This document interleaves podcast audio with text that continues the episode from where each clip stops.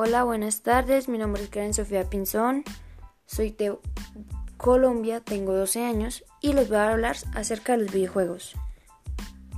Su historia, el primer inventor de los videojuegos y cuándo y dónde se crearon.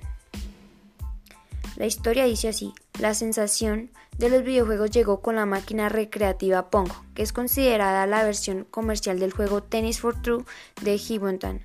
El sistema fue diseñado por Alcon para Nolan Bushell en la recién fundada Atari. El juego se presentó en 1972 y fue la piedra angular del videojuego como industria. ¿Quién fue el inventor de los videojuegos? ¿Quién inventó los videojuegos? El inventor del videojuego es Willy Winton. Cuando se inventaron los videojuegos, el primer videojuego es del año 1958. Y por último, ¿cuándo y dónde se crearon los videojuegos?